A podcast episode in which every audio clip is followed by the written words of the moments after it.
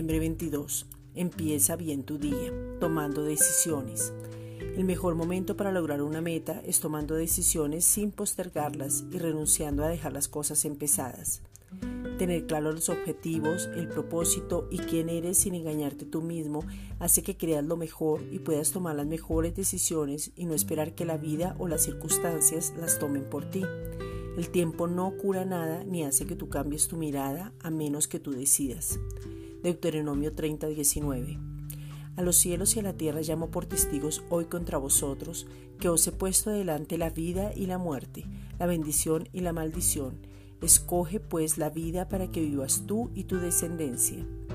Cuando postergas algo es aplazar, diferir, retrasar, echarle tierra a un asunto, rebajar, posponer, olvidar, demorar, despreocuparse, aguardar y no darle la prioridad a algo que la requiere.